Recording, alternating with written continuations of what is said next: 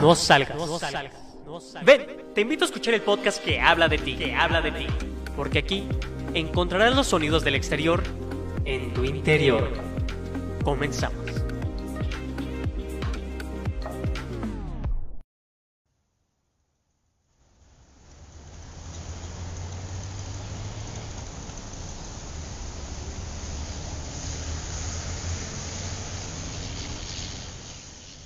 Ya estamos empezando en esto que se llama Del exterior a su interior. Ah, ¿verdad? Para todos ustedes. No sé por qué se me pega ese tonito de sonidero. Creo que porque estuve escuchando, bueno, me estuve dedicando a las cumbias un buen rato y creo que por eso. Por eso se me queda a veces como que ciertas manías que agarré allí cantando cumbias. Pero sean bienvenidos todos ustedes. Yo espero que en esta transmisión ya me esté escuchando, que realmente me estén oyendo, porque yo estoy entusiasmado, emocionado por por estar de nuevo aquí en los podcasts. Hace tiempo que ya no los hacía, pero principalmente porque estaba viendo, tratando de agarrar un estilo. Y ahorita están escuchando el tráfico, el tráfico de la ciudad, ese tráfico espantoso, que va muy ad hoc a esta, esta nueva etapa del podcast que va a ser del exterior, traer todos los sonidos del exterior a su interior. Entonces empezamos, empezamos con el tema de hoy, empezamos con un temita que a mí me interesa mucho. Pero antes empezar, quiero saber, quiero saber y quiero que me digan cómo están. ¿Cómo están todos? ¿Cómo estás tú que me estás escuchando? ¿Cómo, cómo se sienten? ¿Cómo amanecieron? ¿Cómo se están sintiendo? Compártanlo ahí en los comentarios para que todos sepamos un poquito o entendamos si estemos en sintonía de cómo, de cómo nos sentimos en este momento. Espera un poquito los comentarios para que saber. También voy a esperar un poquito a que llegue, a que vaya llegando gente. Para que me puedan platicar cómo se sienten, cómo están. Cómo se están sintiendo. Yo espero su respuesta en unos momentitos, pero antes también les voy a contar un poquito lo que pasó en la semana, ¿no? Cómo me estuve sintiendo yo en la semana. Y es que en esta semana me he sentido un tanto desmotivado por esperar a que pase la vida. Sin embargo, hay un tema recurrente que viene a mi mente cada que pienso en el podcast, y son las emociones. Y es que hace tiempo me hicieron una pregunta que me marcó en todo este tiempo, me ha marcado, que es ¿cuántas emociones hay? ¿Cuántas emociones ustedes creen que hay? Yo en ese momento pues me imaginé unas 10, unas 20, a lo mucho, ¿no? O inclusive alguien hábilmente podría decir, ah, pues son cinco, yo vi intensamente, ¿no? Está el miedo, la tristeza, el enfado, la alegría, pero nada está más lejos de la realidad.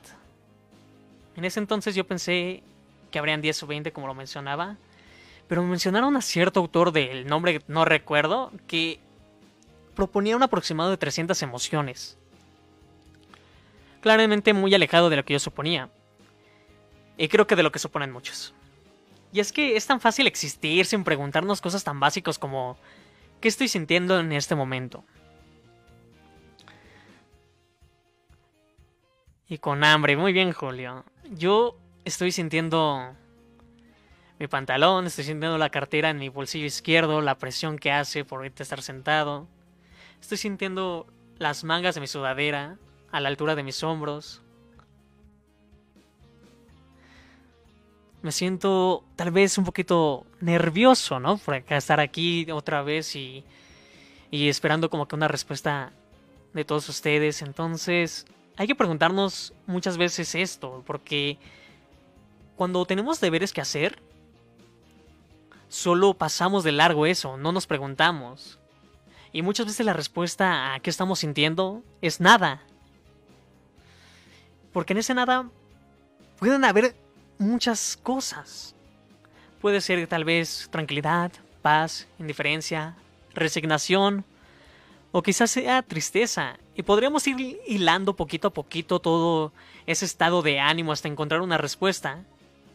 Por ejemplo, yo estaba entusiasmado por volver a los podcasts. De hecho, ahorita ya estoy nervioso. Me encanta hablar y me gusta ser escuchado y tener la atención de vez en cuando. Sin embargo, no lo estaba escribiendo y dediqué a preguntarme por qué. Encontré que tenía miedo. Miedo del tema de que iba a hablar, de que no me salieran las dinámicas que quería hacer, a sonar como un coach de vida. Y eso provocó que me dedicara a otras cosas de ocio. Me llevó a mi zona de confort, donde me siento seguro y seguía aplazando el guion. Pero eso me traía una intranquilidad y me volvió a preguntar, ¿qué me pasa? ¿Qué me está pasando en este momento?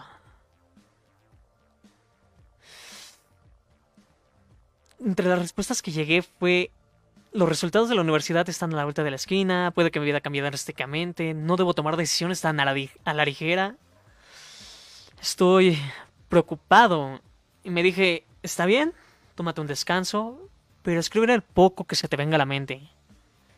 Y seguía evitándolo y me seguía preguntando. Afortunadamente escribí el guion. Y por eso estoy aquí. Pero creo que fue gracias a cuestionarme mis sentimientos, a entender mi problema, a preguntarme en cada momento qué me está pasando. Y es que pensando en esto recordaba un poco el triángulo de la salud. Investigando ya vi que era como la triada ecológica, la cual se refiere a las interacciones que existen entre los diferentes elementos que intervienen al producirse una enfermedad. Estos elementos son tres, y suelen representarse en un triángulo, por eso es que mi mente me jugó la, la fase o la mala jugada del triángulo de la salud. Entre estos tres elementos son los agentes, ¿no? La causa de la enfermedad. Pueden ser virus, pueden ser bacterias, puede ser el estrés, puede ser el miedo. El huésped, que somos cualquiera de nosotros, nuestro físico, nuestra alimentación, nuestros hábitos personales, nuestro estado eh, mental o emocional. Y el ambiente, que no se refiere tanto como qué tan bien esté la música, qué tan fuerte esté el perreo intenso, sino a el entorno en el que vivimos, ¿no? En este caso la Ciudad de México. Y cuando uno de estos tres falla, entonces se ocasiona una enfermedad. En el triángulo de la salud se refería un poquito más como a la mente, al cuerpo y al entorno o al ambiente. Que por eso muchas veces viene la frase de mente sana en cuerpo sano. Y yo quiero que nos enfoquemos en el huésped, en nosotros y en nuestro estado mental. Volviendo a lo que les conté al inicio, muchas veces nos sentimos inquietos o mal, pero no sabemos qué nos está pasando emocionalmente, y yo quiero hablarles un poco de las emociones. Vamos a tratar de aumentar nuestro léxico de emociones, a dejar de lado como que las básicas, para podernos expresar de una forma mucho más correcta. Pero antes que todo eso, vamos a una pequeña pausa y ahorita continúo.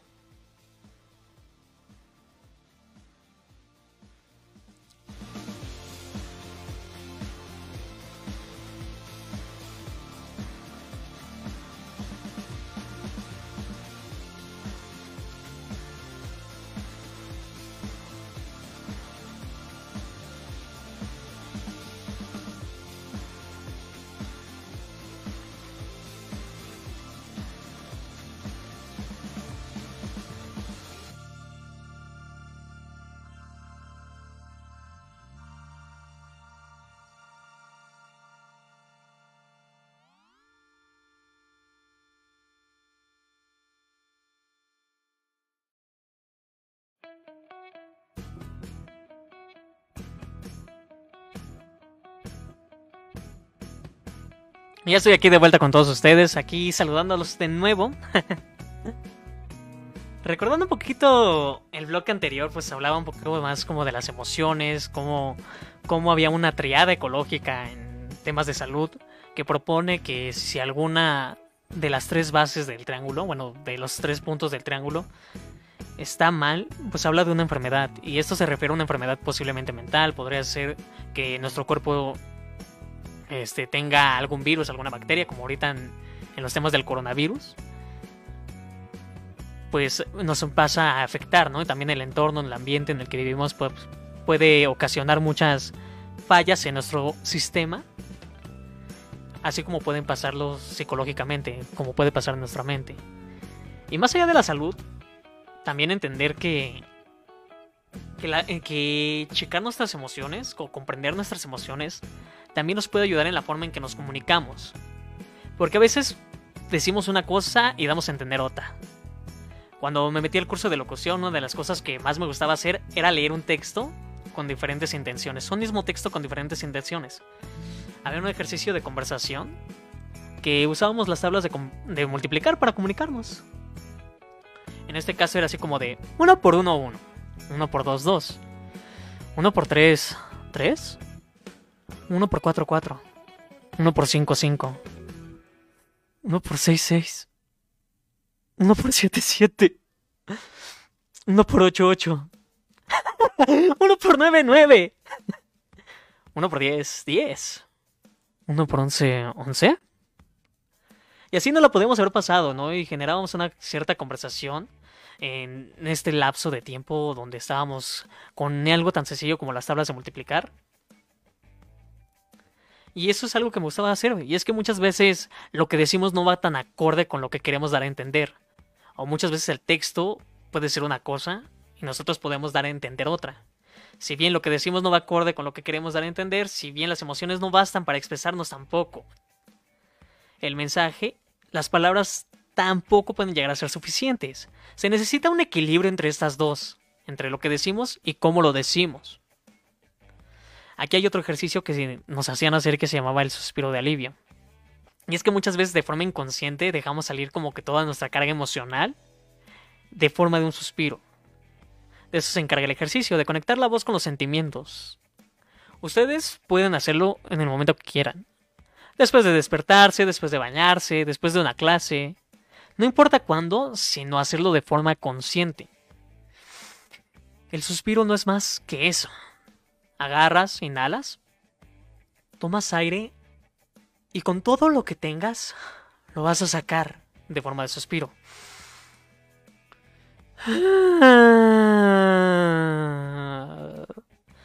Y no importa qué tan ridículo suene, no importa como que qué tan absurdo puede llegar a sonar, sino aquí lo que van a enfocarse tantito es qué estoy sintiendo al hacerlo.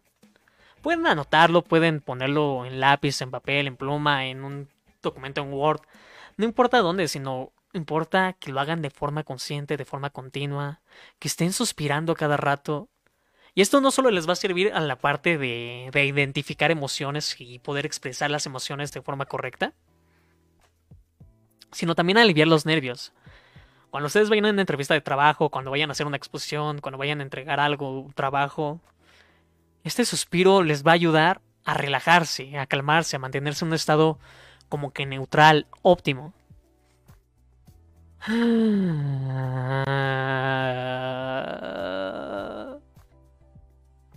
Y suena ridículo, suena tonto, pero conforme lo vayan haciendo, van a perder ese miedo, van a perder esa noción de, de que estoy haciendo el ridículo, que estoy haciendo algo mal.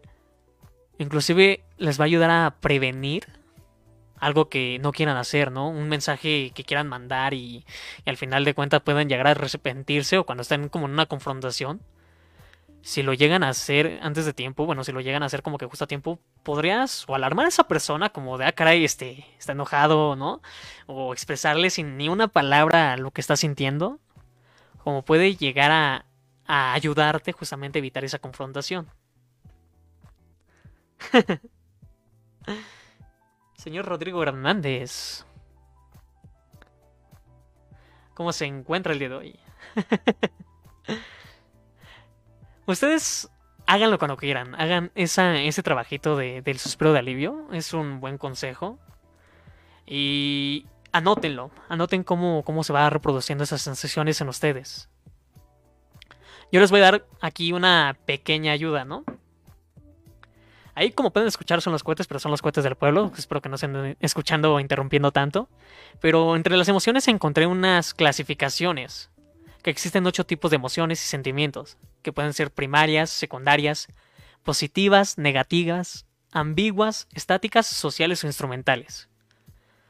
En las emociones primarias podemos encontrar las emociones más básicas. Son acciones inmediatas que se experimentan frente a, un acontecimiento. Son fáciles de identificar. Aquí encontré como a dos autores psicológicos, bueno, psicólogos tal vez. A Paul Ekman, experto en las emociones y su relación con las expresiones faciales, quien afirma que existen seis emociones primarias universales.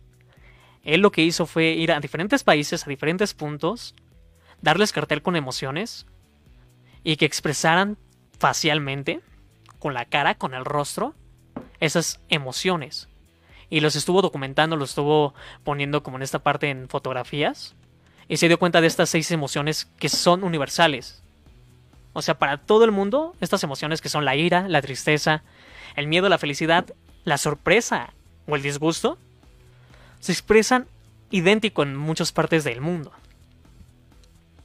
Por su parte, Robert Plutchik, quien dedicó su vida al estudio de las emociones, constató que las emociones que existen de forma básica desde el momento de nacer son ocho, e hizo una rueda de las emociones en las que vienen la vigilancia, el éxtasis o la excitación, la admiración, el terror, el asombro, la pena, el odio y la furia.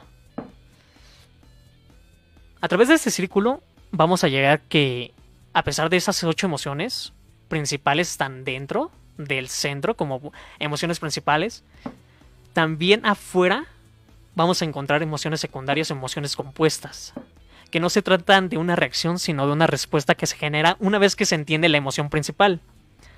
Son aprendidas, se obtienen a través de forma social mediante la interacción con nuestros padres o con otras personas cercanas. Son las emociones más culturales y no se van a expresar, estas sí no se van a expresar de la misma forma en todo el mundo. Entre ellas se pueden encontrar el alivio, el odio, el orgullo, el sufrimiento, la vergüenza. Y cuando hablamos de vergüenza, por ejemplo, lo más notable o lo más fácil de, de, expresar para que entiendan eh, esta parte de, de, que la vergüenza o las emociones secundarias van a ser parte cultural o partes instruidas, es que cuando llegamos, bueno, si vamos un poquito como a la... a Freud en las etapas sexuales de la niñez, encontramos que hay algo llamado la, el orgullo del pene, ¿no? Cuando el niño descubre que tiene un órgano sexual diferente al de la mujer, que también explica un poco la envidia del pene, él se lo quiere mostrar a todo el mundo. Él quiere que lo conozcan, que lo vean. Y entonces no siente pudor, no siente vergüenza, pero llega un punto en el que el padre o la madre o quienes estén encargados en su educación pues le ponen un alto, le ponen un hasta aquí que dice, oye, este es, esto no está correcto, no puedes andar por la, por la vida enseñando todo. Y entonces nos van implementando estas emociones secundarias como la vergüenza. Oblígame, perro, dice Marquito. ¿Cómo estás, Marquito? ¿Cómo están? A los que van llegando, ¿cómo están? Esa fue la, la pregunta con la que abrí quiero saber cómo están, ¿no? Los que van llegando, cómo se sienten. ¿Qué les está pasando en este momento? ¿Qué están sintiendo en este momento?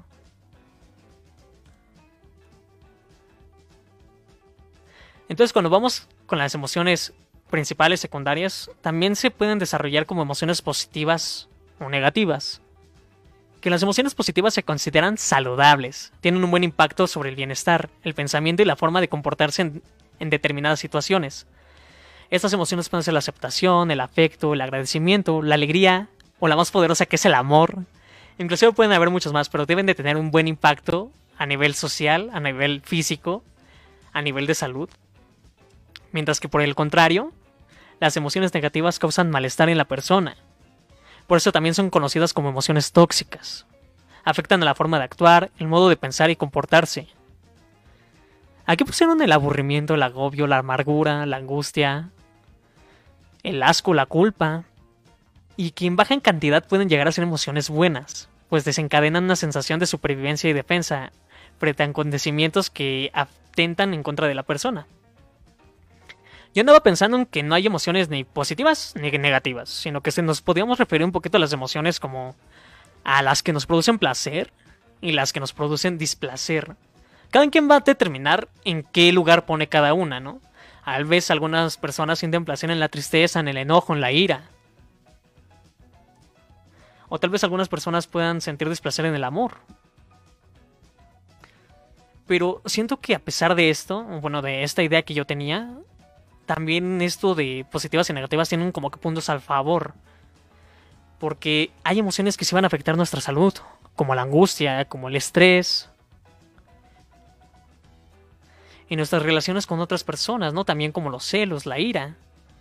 Pero también pueden tienen que ver con la supervivencia, como hablábamos en el podcast anterior del miedo. Que el miedo va a ser una alteración, que va a ser algo que, que va a ser ahí presente en situaciones de riesgo. O van a haber emociones que llevan a decir, ya sabes qué, te voy a poner un alto, ya está aquí, ya no, ya no quiero más esta sensación, ya no quiero más esta, este, bueno, ya no quiero sentirme agobiado, ya no quiero sentir este estrés, ¿no? O sea, van a ser como también este, ese impacto de, de poner límites. Hasta aquí llega mi límite, hasta aquí llegó mi paciencia, ¿no? Entonces ya generamos otro, otro sentimiento, otra emoción para protegernos. Lo mismo pasa con las positivas. Y para aprender cómo funciona una emoción en actuación nos hicieron hacer el cuadro de las emociones, que consiste en dibujar un cuadro, partirlo en cuadro, y ponían cuatro emociones o estados. En este caso fue la tristeza, estar neutro, la alegría y el enojo. Cuando ponían este cuadro en el piso, poníamos cuatro personas en cada cuadro, o por lo menos partíamos del neutro, nos mirábamos a los ojos y cuando tú miras a una persona a los ojos estando tan cerca, lo primero que te da es como la sensación de reírte. Por defensa propia te ríes. Nos andamos como que protegiendo y viene como que esa risita nerviosa. Y entonces empezábamos a reírnos poquito a poquito y transitábamos al cuadro de la, de la alegría. Y entonces aparte había un compañero que tenía una risa súper característica, que era así como de... y entonces todavía te causaba mucho más risa estar con él y verlo. Y de repente te centrabas en esa persona que, que causaba tantas.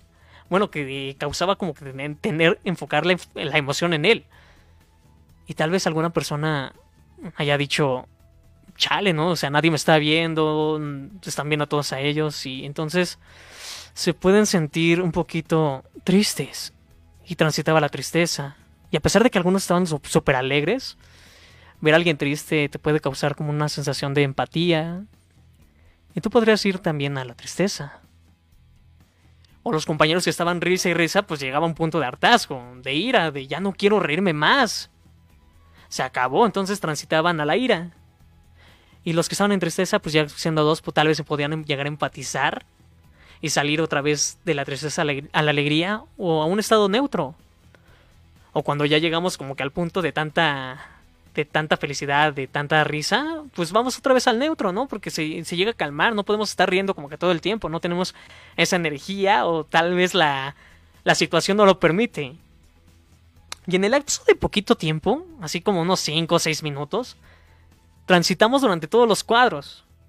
Y entonces ahí es como una forma de entender esa emoción. ¿Qué está pasando? ¿No? Las emociones no es algo que te quede o que te duren todo el día. Son algo pasajeras. Llega, llega un estímulo y a través de ese estímulo viene la emoción y nosotros vamos a transitar a esa emoción.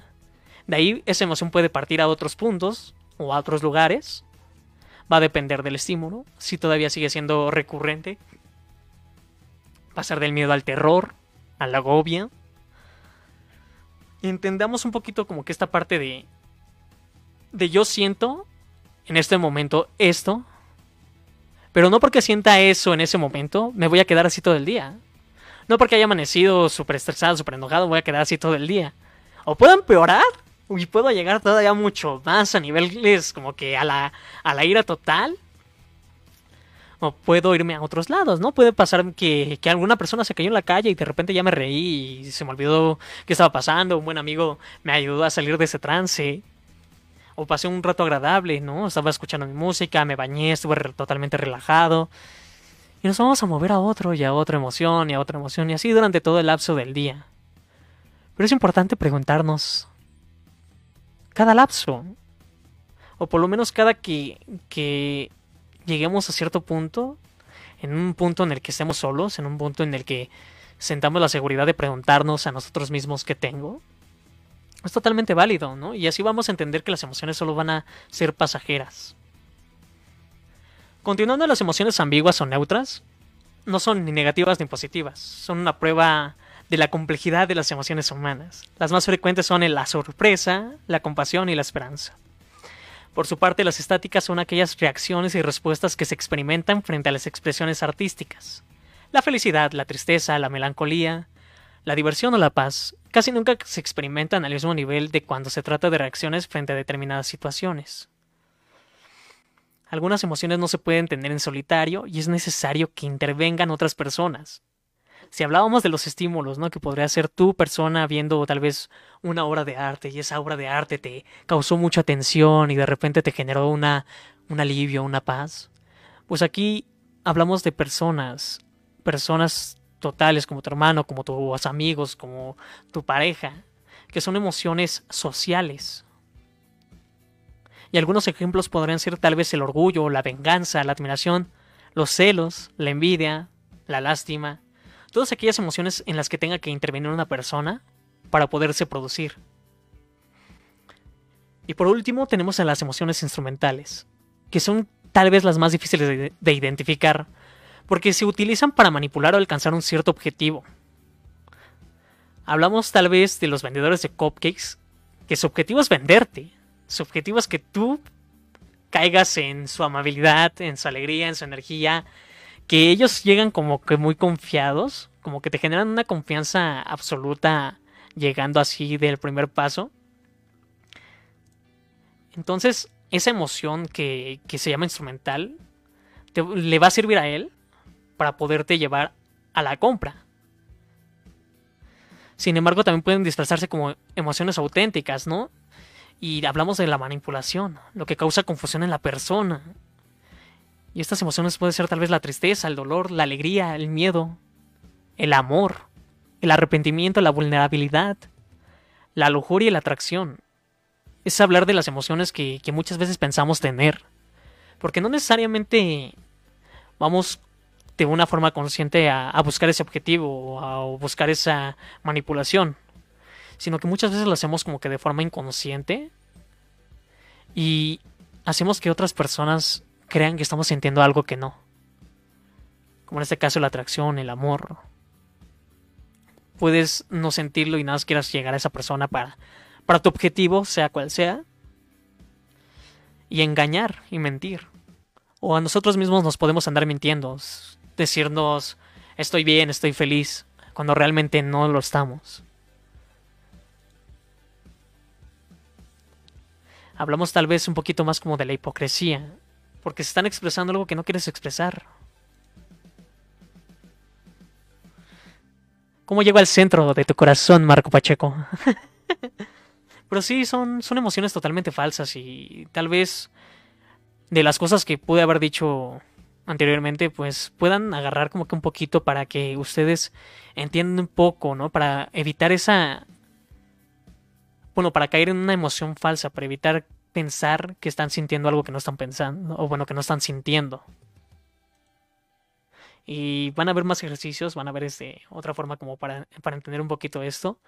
Pero antes de eso voy a otra vez a otra pequeña pausita y ahorita vuelvo.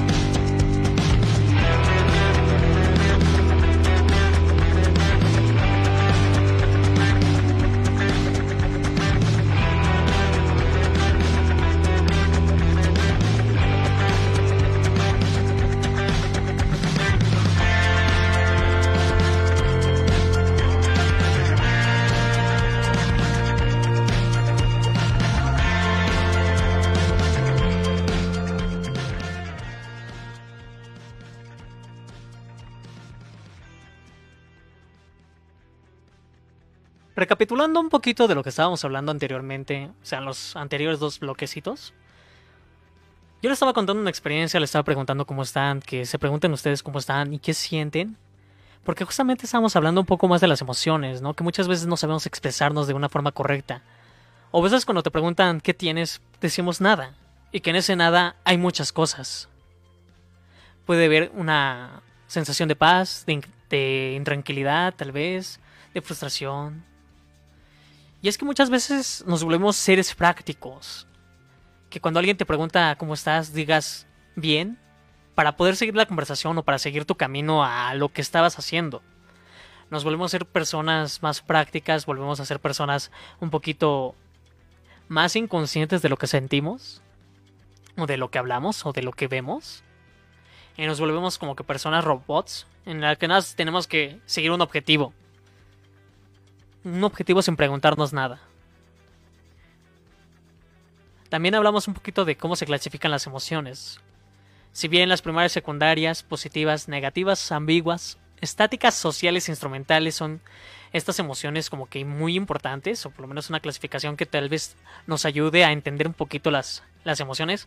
No, no necesariamente tienen que ser como la regla de oro, no necesariamente tienen que ser construido así, ¿no? Yo hablaba un poquito como de mi idea de, de emociones placenteras e implacenteras. Emociones que nos van a producir placer y que por eso nos gusta estar ahí. Y emociones que nos va a sentir, nos va a hacer sentir como con un placer, que no queremos tenerlas ese dolor en el cuello que sientes cada vez que tienes estrés es muy incómodo y muchas veces no lo queremos tener. Pero también ayuda a entender positivo y negativo como algo de cuestión de salud.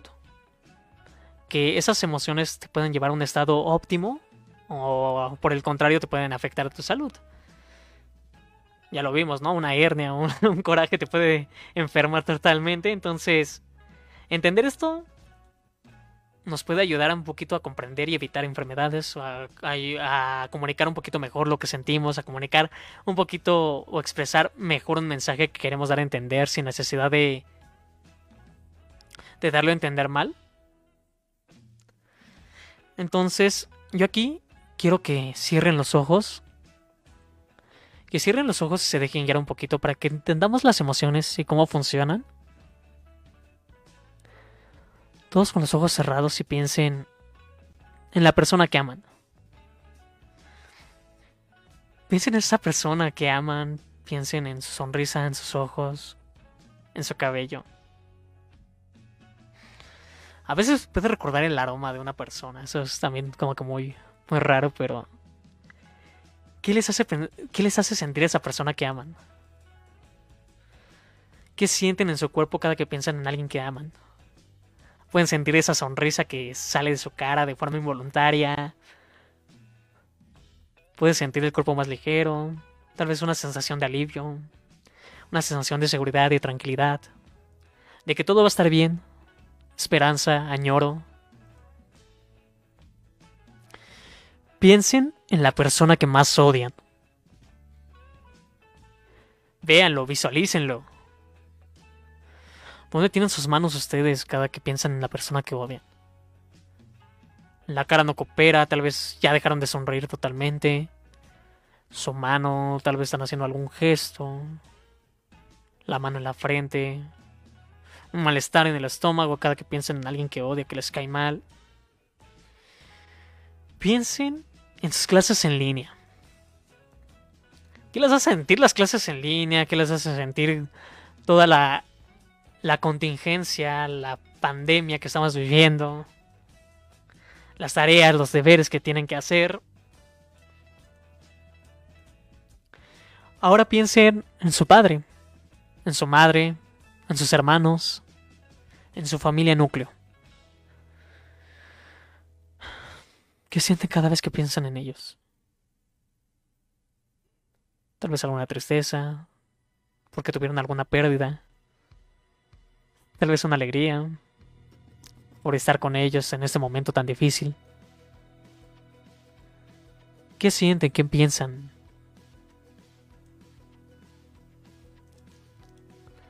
Lo que estamos haciendo ahorita es cambiar los estímulos. Para entender un poquito también las emociones. Cambiando los estímulos podemos entender que las emociones van a cambiar. Que las emociones no van a estar ahí siempre. Y que va a depender mucho del estímulo lo que vamos a sentir en que tal vez hayan personas que van a marcar un estímulo. Recuerden a sus mascotas. Cada que ven a sus mascotas, ustedes son el estímulo de esa mascota. Cada que llegan a casa, esa mascota va a estar totalmente contenta, va a estar totalmente feliz porque llegaron a su casa. Entonces así somos nosotros, somos animales, somos otro animal más en esta cadena, ¿no? De la evolución, esta cadena alimenticia, iba a decir. somos un animal más. No tenemos que cerrarnos a esa posibilidad, no tenemos que cerrarnos a, a no sentir. Y de todas las clasificaciones que hablé, creo que hay tres muy importantes, que pueden ser las primarias, que son las universales, y que nos ayudan a entendernos mediante el arte, nos pueden ayudar a entendernos mediante otras circunstancias, en las que no vamos a necesitar el texto para poder describir lo que sentimos, sino que también podemos disfrazarlo tal vez con algún sonido, con alguna expresión que no necesariamente tenga que ver con con palabras. Las secundarias también son muy importantes porque surgen de las primarias. Si bien las primarias son universales, las secundarias van a depender mucho de nuestra cultura, del lugar de donde crecimos, de nuestra familia.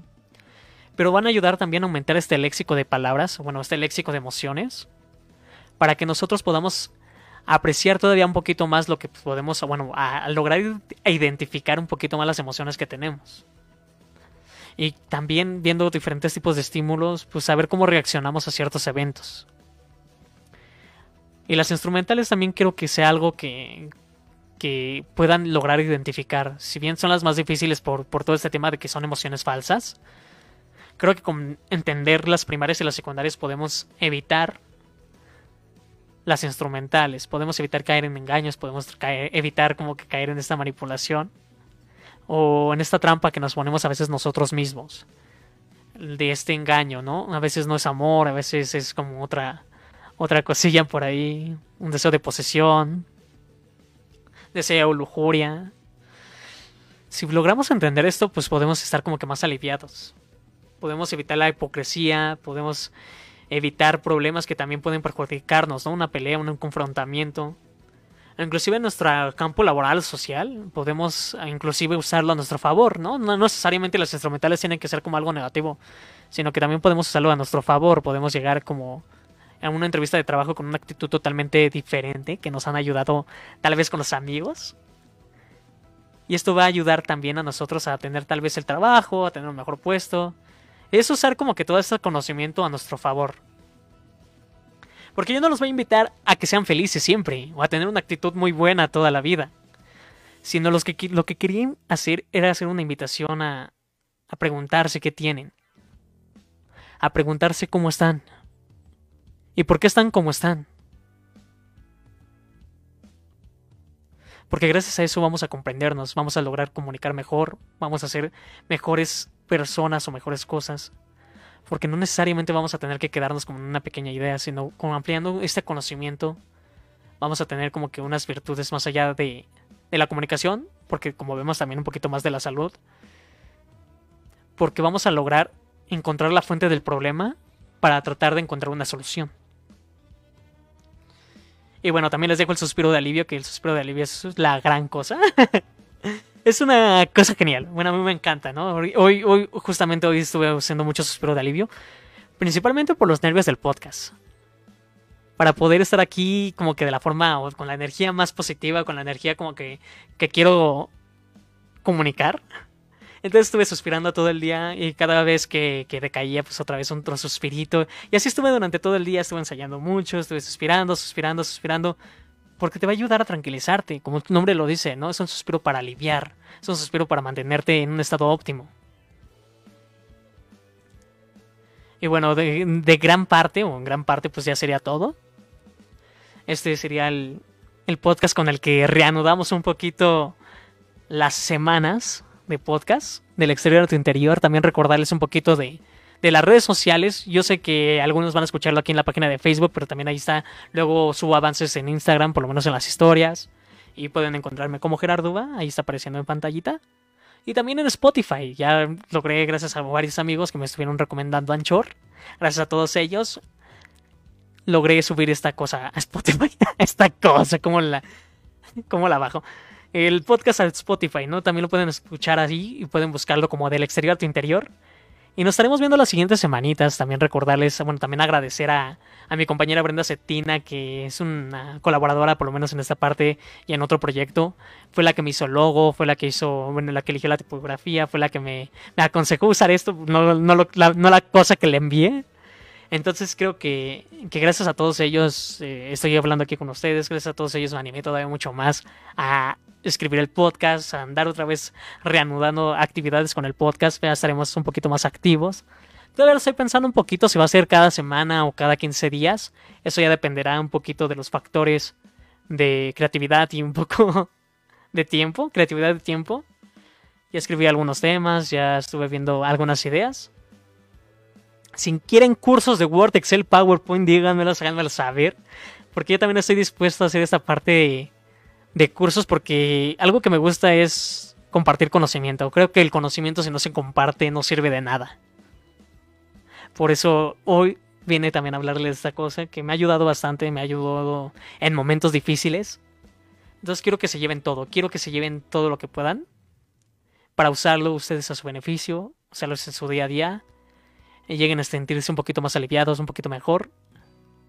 Y esto es todo por el tema de hoy. Nos vemos en el siguiente tema. Este, muchas gracias a los que estuvieron aquí activos, gracias a todos los que estuvieron comentando. Espero que, hayan seguido esta parte. O también gracias a los que nos están escuchando por Spotify, ya regrabado o resubido esto. Que escuchen cada parte, que escuchen y hagan los ejercicios allí conmigo, los estímulos, para lograr entender sus emociones, ¿no? Para también para que les pueda ayudar tantito. Entonces nos vemos en el siguiente podcast. Yo me despido.